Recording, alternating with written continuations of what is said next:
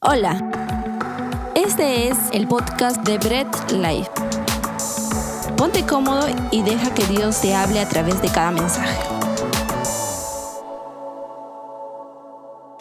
Bien, mis hermanos, no hay mayor privilegio que el de adorar a Dios. Ese privilegio nos ha sido concedido y lo hemos disfrutado, estoy seguro, ahí en casa, adorando a Dios eh, por medio de, de las alabanzas, de las adoraciones muy contentos y agradecidos por esa oportunidad que Dios nos está dando. Y ahora, mis hermanos, entramos pues al tiempo de la palabra, al tiempo del mensaje.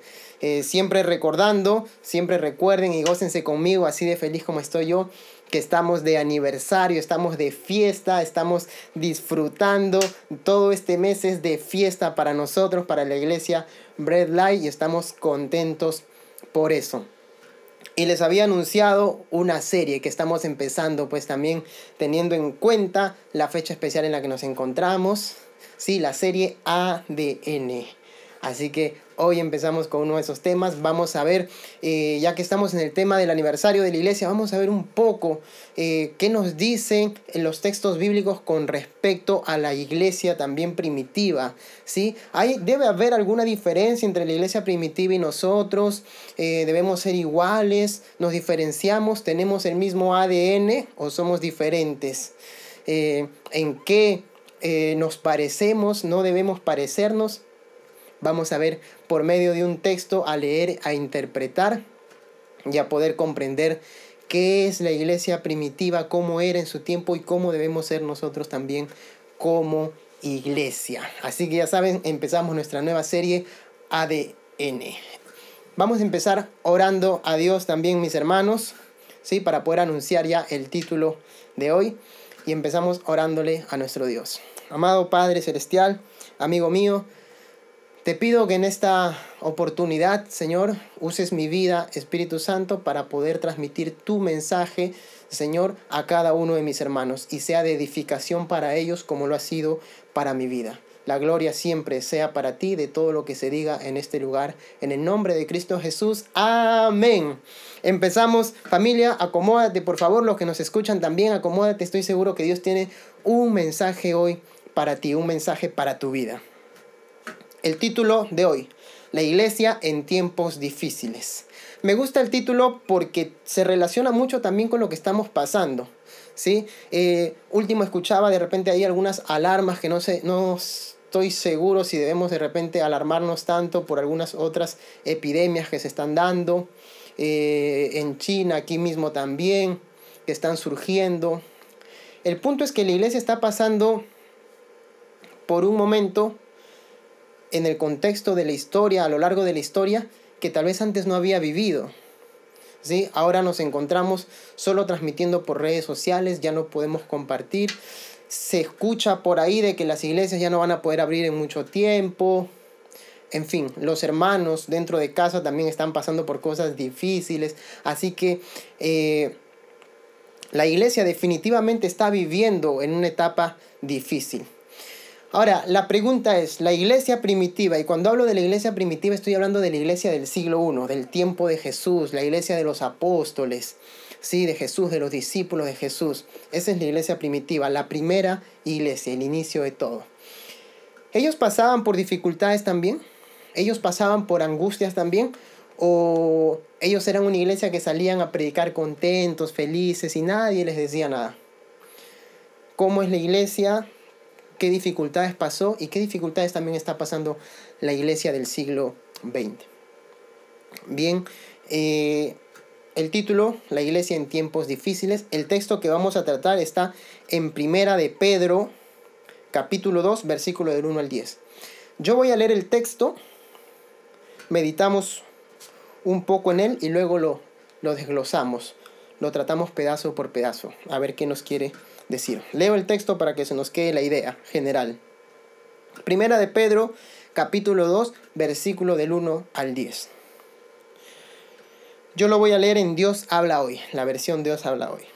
Por lo tanto, despójense de toda clase de maldad, todo engaño, hipocresía y envidia, y toda clase de chismes. Como niños recién nacidos, busquen con ansia la leche espiritual, pura, para que por medio de ella crezcan y tengan salvación, ya que han gustado la bondad del Señor. Acérquense pues al Señor, la piedra viva que los hombres desecharon, porque, pero que para Dios es una piedra escogida y de mucho valor. De esta manera, Dios hará de ustedes como de piedras vivas, un templo espiritual, un sacerdocio santo que por medio de Jesucristo ofrezca sacrificios espirituales. Agradable a Dios. Por eso también dice la Escritura, yo pongo en Sión una piedra, que es la piedra principal, escogida y muy valiosa. El que confíe en ella no quedará defraudado.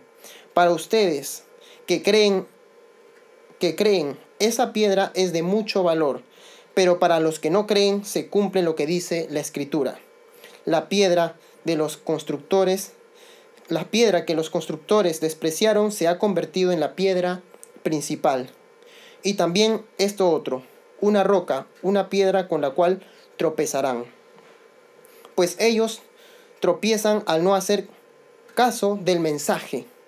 Ese es su merecido. Pero ustedes son una familia escogida, un sacerdocio al servicio del rey, una nación santa, un pueblo adquirido por Dios. Y esto es así, para que anuncien las obras maravillosas de Dios, el cual los llamó a salir de la oscuridad para entrar en su luz maravillosa. Ustedes antes ni siquiera eran pueblo, pero ahora son pueblo de Dios. Antes Dios no les tenía compasión, pero ahora les tiene compasión. Excelente. Este es el texto que hemos leído y ahora vamos a ver un poco en qué contexto se encuentra este texto leído. El contexto en el que, en el que se encuentra el texto que acabamos de leer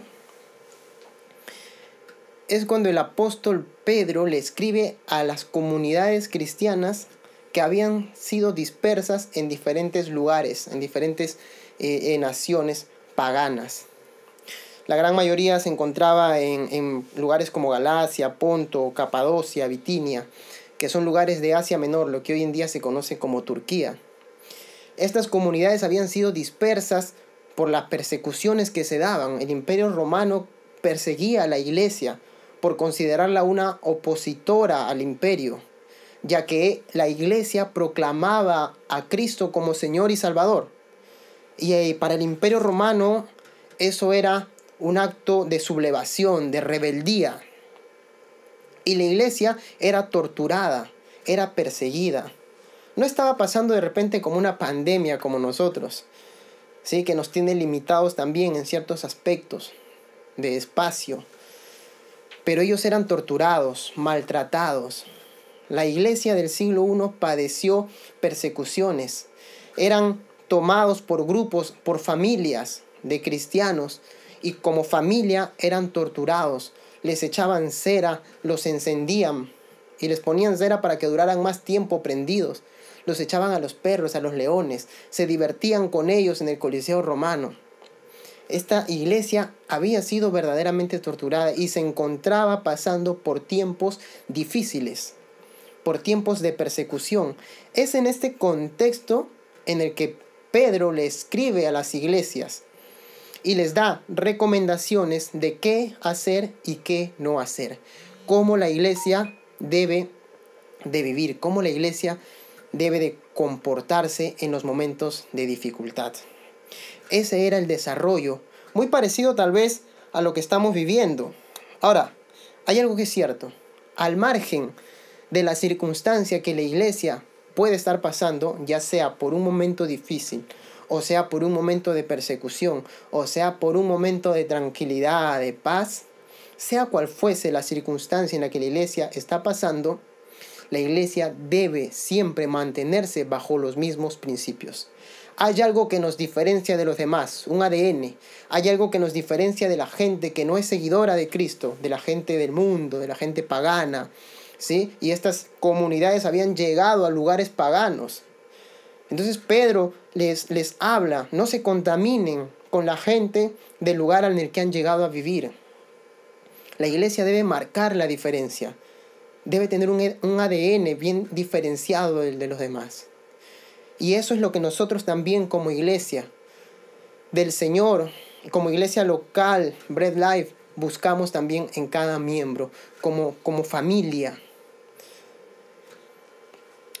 Pedro comienza dando unas indicaciones. Vuelvo y leo el texto del 1 al 3. Recuerden que estamos en Primera de Pedro, capítulo 2. Voy a leer solo el versículo del 1 al 3 para que me puedan entender cuáles son las primeras indicaciones. Ojo, y que la iglesia no ha cambiado ni modificado su conducta.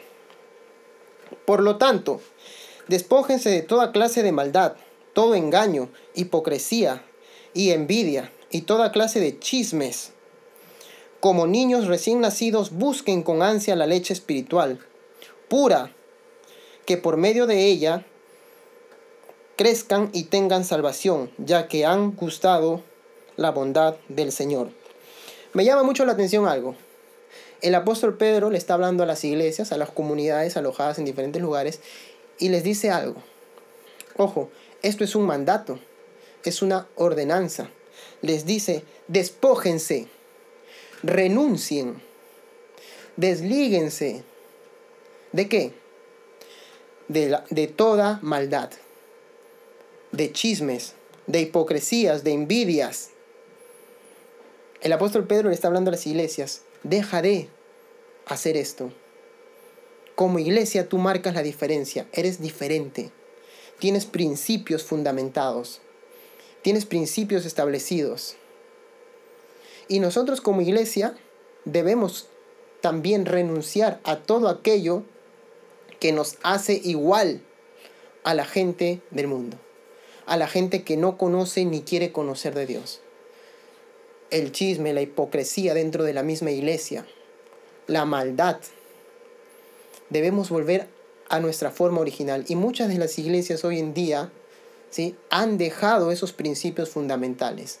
Se han olvidado de esta ordenanza. Y dentro de las mismas iglesias se ve hipocresía, se ve chismes, y se ve envidias, y se ven actos de maldad.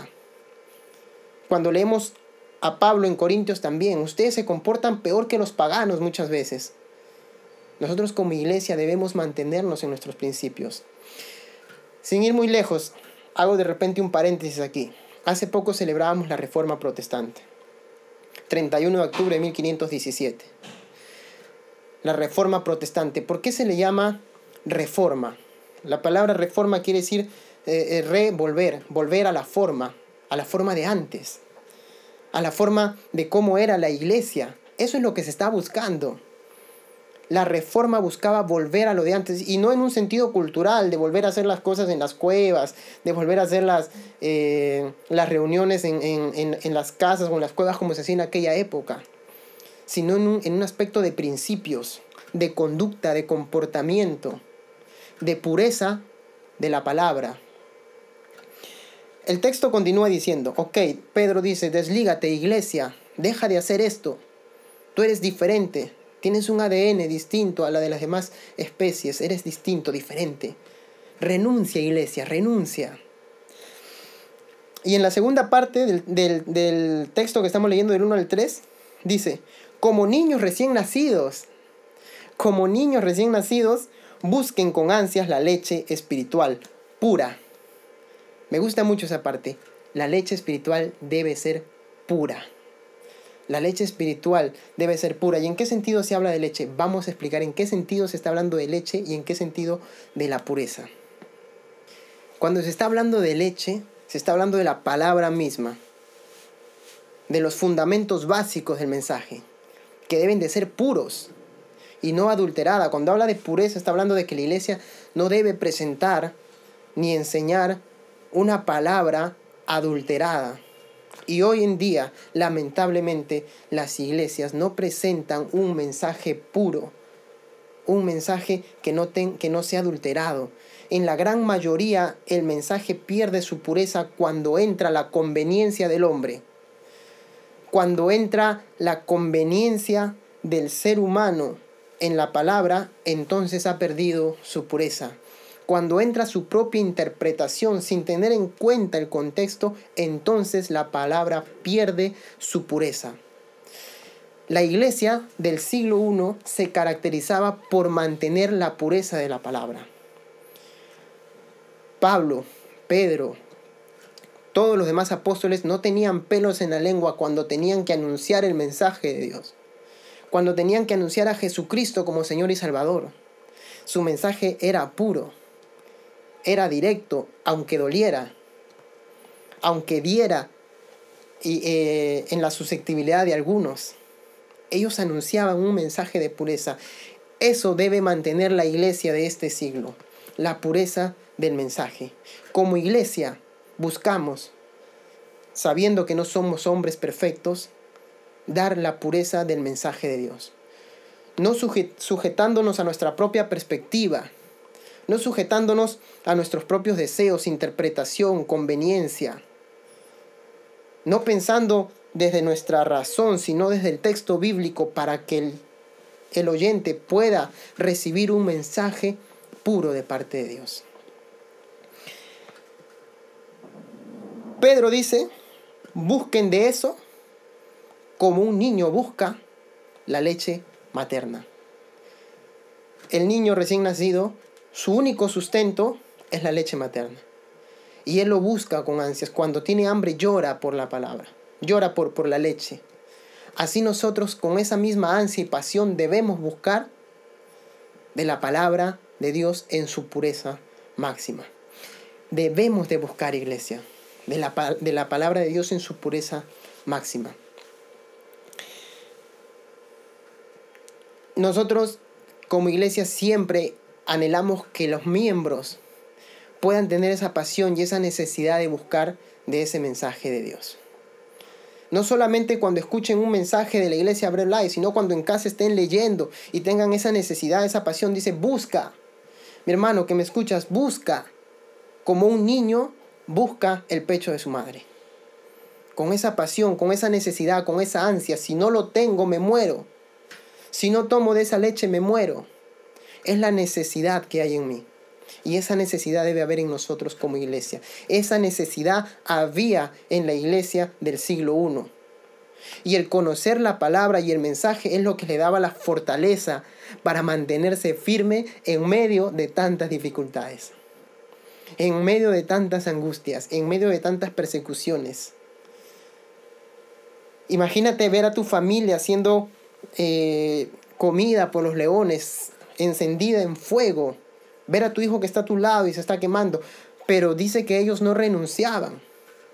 Cuentan los historiadores, ya judíos y romanos, que cuando las familias cristianas eran quemadas, éstas se mantenían cantando himnos, alababan, adoraban a Dios, cantaban salmos y no renunciaban a su fe. La pasión por la palabra, la necesidad de Dios. Eso es lo que mantiene a la iglesia también. Y por eso deseamos y anhelamos tanto como iglesia local que ustedes tengan esa pasión por la palabra, que nosotros tengamos esa pasión por la palabra. Es el primer punto que estamos tratando, pasión por la palabra. La iglesia del siglo I tenía pasión por la palabra. La iglesia del siglo XX tiene que tener pasión por la palabra. Bread Life tiene que tener pasión por la palabra. El segundo punto viene a partir del versículo 4 hasta el 6. Mi relación con Dios. Mi relación con Dios. Mi intimidad con Él. El no rechazar, el acercarme a Dios cada día de mi vida. Leo. Acérquense pues al Señor, versículo 4. La piedra viva que los hombres desecharon, pero que para Dios es una piedra escogida y de mucho valor. De esta manera Dios hará de ustedes como de piedras vivas un templo espiritual, un sacerdocio santo, que por medio de Jesucristo ofrezca sacrificios espirituales, agradables a Dios. Por eso también dice la Escritura, yo pongo en Sión una piedra, que es la piedra principal, escogida y muy valiosa, El que confíe en ella no quedará defraudado. Versículo 4 al 6. El siglo I, el siglo de la iglesia primitiva, Jesucristo en su llegada fue rechazado por muchos. Llama mucho la atención porque Pedro dice, a los que ustedes rechazaron es valioso para Dios. A los que ustedes rechazan es valioso para Dios. Y la pregunta es, y hoy en día tal vez nos riamos y digamos, ¿cómo es posible que ellos hayan rechazado al Hijo de Dios? Lo que fue rechazado en el siglo I era valioso para Dios. Ese Jesucristo. Lo más precioso, lo más hermoso fue rechazado. Ahora el punto es que tú y yo no entremos en ese rechazo. Y ojo, no, hermano, yo no lo rechazo, yo creo mucho en Jesús. Yo creo en Jesús, yo creo que Él es el Hijo de Dios, está bien. Ok, pero el punto es, ¿y, al día eh, estás leyendo la palabra de Dios? ¿Y al día estás orando con Dios? ¿Y al día estás viviendo como a Dios le agrada? Pues desde el momento en que no lo haces, lo estás rechazando. No, hermano, pero yo no lo rechazo porque yo, yo creo en Él, yo sé que Él está ahí, está conmigo y sí, me acompaña y todo. Sí, sí, pero va más allá de eso. Desde el momento en que no conversas con Él cuando te levantas, que no conversas con Él mientras vas caminando, es un rechazo. Es como, como caminar con alguien a mi lado y no conversarle durante todo el día. ¿Podrías hacer eso? Lo estarías ignorando. Eso es un rechazo. Lo que queremos es no rechazar a ese Jesús que está con nosotros todo el tiempo, es poder caminar con Él, es poder disfrutar con Él. Es el momento de, la, de, relación con Él. Todo el tiempo puedes tener una relación con Él. Es el único que te dirá y que tú puedes estar seguro de que lo cumplirá. Siempre estaré contigo. Aun cuando seas casado, tu esposa puede estar en un lado, tu esposo puede estar en otro lado. Pero Él es el único que te dirá siempre estaré contigo es el único que va contigo a todas partes, es el amigo fiel y puedes contar con él. Lo que, lo que se quiere como iglesia y lo que tenía la iglesia del siglo I es que tenía una relación con Dios. No había rechazo. El rechazo no solamente es no, no creer, el rechazo es creer, pero aún creyendo, ignorar a, a Dios durante todo el día. Yo puedo creer, pero no tomarlo en cuenta. Yo puedo creer en Dios y en Jesucristo, pero no tenerlo en cuenta. Y si no lo tengo en cuenta para mis decisiones, y si no lo tengo en cuenta para lo que voy a hacer, entonces he rechazado a Jesucristo. Estoy rechazando a Jesucristo. Ese fue el rechazo también de la iglesia del siglo, eh, de, de los hombres del siglo I que rechazaron a Jesús. No creyeron en Él como el Hijo de Dios, lo rechazaron, lo despreciaron. El punto es que cuando tengo una relación con Dios, esto me trae resultados cuando no lo rechazo, cuando es mi Dios, se convierte verdaderamente en mi Dios, en mi amigo. Cuando yo lo tomo en cuenta en cada cosa que hago, esto me trae resultados. El texto bíblico, versículo 5, dice, de esta manera, Dios hará de ustedes como de piedras vivas un templo espiritual, un sacerdocio santo, que por medio de Jesucristo ofrezca sacrificios espirituales agradables a Dios. Piedras vivas dice que nosotros somos las piedras que conformamos la iglesia. Y la iglesia no está hablando de las cuatro paredes en las que tú puedes ir, del local, del lugar, no. La iglesia somos nosotros, el conjunto de personas que están dispuestas a alabar, glorificar a Dios y vivir como a Él le agrada. Esa es la iglesia. El conjunto de personas reunidas, el conjunto de personas eh, que están en diferentes puntos, pero que están dispuestos a alabar y glorificar a Dios y a vivir como a Él le agrada. Esa es la iglesia. Nosotros somos parte de esa iglesia, somos piedras de esa iglesia, siendo Él la piedra principal de la iglesia. Jesucristo. Este beneficio tenemos, ser parte de su iglesia. No solamente eso, son un sacerdocio santo, dice. Por ahí a veces he escuchado decir, ah, hermano, los sacerdotes de la iglesia son los pastores. No, el texto bíblico dice que tú eres un sacerdote santo, un sacerdocio santo. Los sacerdotes eran los encargados y Pedro aquí utiliza un poco del Éxodo 19, 5, 6 donde, y Hebreos 2 al 9, que ya es el Nuevo Testamento, donde se habla acerca del sacerdocio. Pedro está utilizando un poco el, el, Antiguo Testamento donde se le habla y se le dice, ustedes son un sacerdocio, una nación de sacerdotes, en el sentido de que ahora ustedes como iglesia, pueden conversar con Dios. Los sacerdotes eran los encargados de la ceremonia, eran los encargados de presentar eh, a Dios las peticiones del pueblo. Ahora tú eres ese sacerdote que puedes conversar con Dios, que puede ofrecer sacrificios a Él. Somos nosotros, nación santa, sacerdotes, santos en el sentido de la santificación que viene por medio de Jesucristo, no por conducta propia, sino por medio de Él. Ojo, y es bueno recalcar aquí, esto no quiere decir que porque somos santos por medio de Cristo no, no vivamos como personas santas. El que es santo, santifíquese más, viva como persona santa. Y esto también lo dice Pedro. Somos ese sacerdocio, tenemos esos beneficios, parte de la iglesia, miembros de la iglesia, piedras de la iglesia, siendo Cristo la piedra principal, sacerdotes de la iglesia. Son privilegios cuando yo no rechazo a Cristo, sino cuando vivo en relación con Él. El versículo 7 dice, para ustedes que creen esa piedra es de mucho valor, para ustedes que creen que esa piedra es de mucho valor, pero para los que no creen se cumple lo que dice la escritura. La piedra que los constructores despreciaron se convirtió en la piedra principal. Y también otro, una roca, una piedra con la cual tropezarán. ¿En qué sentido tropezarán? Jesucristo es la roca y Jesucristo trae un mensaje.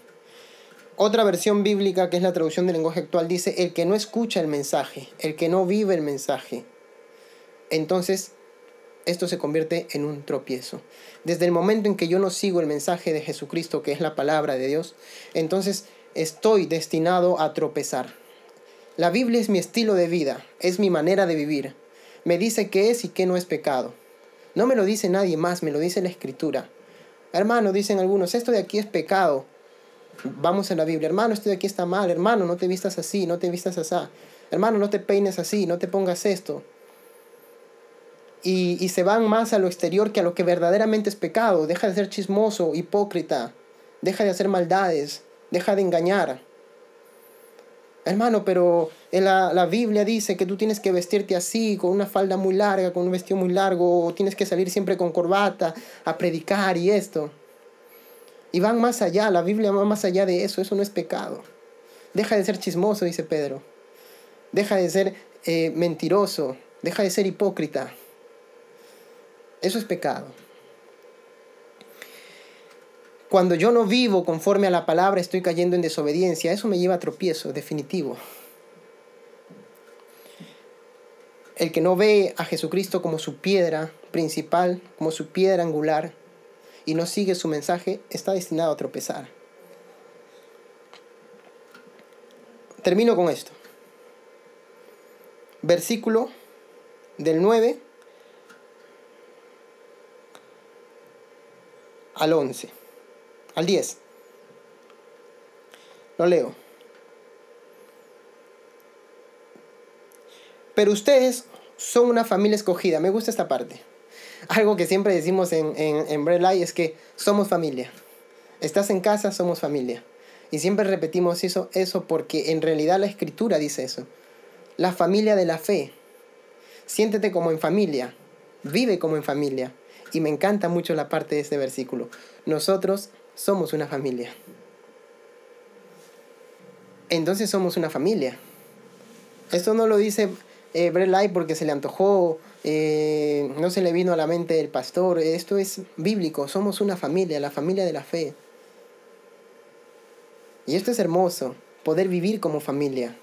Es hermoso saber que puedo, eh, eh, que tengo entre mis hermanos, entre los miembros de mi iglesia, a una familia a la cual puedo acudir y decirle, tengo esta necesidad, este problema, o quiero compartir contigo esto. No solamente presentarme con las necesidades que tengo, sino también presentarme con lo que tengo para compartir con ellos. Poder saber que puedo confiar, que no me traicionarán, que no son chismosos, hipócritas, que no mienten, que no hacen maldad, que vivimos como familia. La iglesia primitiva del siglo I dice que compartían todos los bienes en común, lo dice el libro de Hechos, y todo lo compartían entre ellos. Es hermoso esa, parte del, del, texto que estamos leyendo. Vivamos como familia, vivamos obedientes a la palabra. Esta última parte implica predicación del Evangelio. Estos últimos versículos que voy a leer implican predicación del Evangelio y testimonio.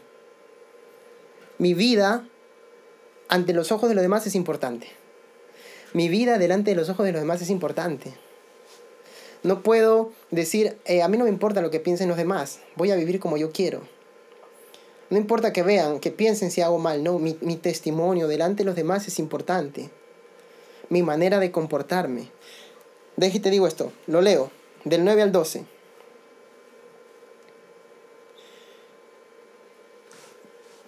Vuelvo y repito esa parte, pero ustedes son una familia escogida, un sacerdocio al servicio del rey, una nación santa, un pueblo adquirido por, por Dios. Y esto es así para que anuncien las obras maravillosas de Dios. Predicación del Evangelio. Anuncia, predica como iglesia. No solo como la iglesia primitiva. Porque esto le dice Pedro a la iglesia del siglo I, sino nosotros. Es un mandato para nosotros como iglesia. Como Bread Light predica, anuncia las maravillas de Dios. Anuncia el Evangelio, no te avergüences de él, predícalo, anúncialo. Es lo que necesitamos hacer. Es a lo que estamos llamados a hacer. Anunciar el Evangelio, las maravillas de Dios, el cual los llamó a salir de la oscuridad para entrar en una luz maravillosa. Wow, me saca de la oscuridad a la luz. Ustedes antes ni siquiera eran pueblo, pero ahora son un pueblo de Dios, privilegio. Antes Dios no les tenía compasión, pero ahora les tiene compasión, más privilegio aún que disfrutamos de parte de Él. Termino con estos dos versículos, escúchalos, el 11 y el 12. Queridos hermanos, les ruego como extranjeros de paso por este mundo, y eso es lo que somos, estamos de paso por este mundo, que no den lugar a los deseos humanos, que la lucha contra que, luchan contra el alma. Conduzcanse bien entre los paganos, entre la gente del mundo, entre la gente que no conoce de Dios. Marquen la diferencia. Sean distintos. Nuestro ADN. Así ellos, los paganos, así ellos, aunque ahora hablen contra ustedes, como si ustedes fueran malhechores, verán el bien que ustedes hacen y alabarán a Dios el día en que Él pida cuentas a todos. Me encanta. La iglesia del siglo I sufría mucho las habladurías de la gente pagana. Eh, ¿Quiénes son estos seguidores de Cristo? ¿Qué tonterías hacen? Y hablaban de, de, la gente, los trataban como malhechores de repente porque se sublevaban, o entre comillas se sublevaban contra el imperio romano, porque proclamaban a Jesús como Señor y Salvador. Cuando para el imperio romano el Señor y Salvador era el César su emperador. Eh, y proclamar a otro era una, rebeldía, como le dije en un inicio, una sublevación contra el imperio romano. Y la gente murmuraba, estos son unos rebeldes contra el imperio, unos malhechores. Pero Pedro les dice, ustedes vivan como creyentes, vivan como cristianos, hagan el bien. Y cuando ustedes hagan el bien, ellos verán lo que ustedes hacen. Y todos rendiremos cuentas a Dios. Tu testimonio es importante. Nunca digas no me importa lo que los demás digan, que hablen. Y si bueno, nos equivocamos, pero trata de vivir como un creyente. Vive como un creyente. Actúa como un creyente. Piensa como un creyente. Como un seguidor de Cristo. Aunque eso traiga consecuencias o habladurías delante del mundo. Cuando ellos vean lo que tú haces, entonces entenderán. Prefiero padecer, dice el mismo Pedro, por hacer lo correcto, que padecer por hacer lo incorrecto.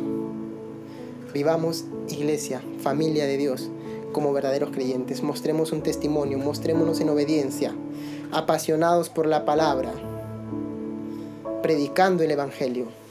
Así es como vivía la iglesia del siglo I, la iglesia primitiva, y así es como debemos vivir nosotros. Este es nuestro ADN y el ADN no ha cambiado desde el siglo I hasta el día de hoy. Sigue siendo el mismo y se sigue manteniendo igual. Este ha sido nuestro mensaje del día de hoy.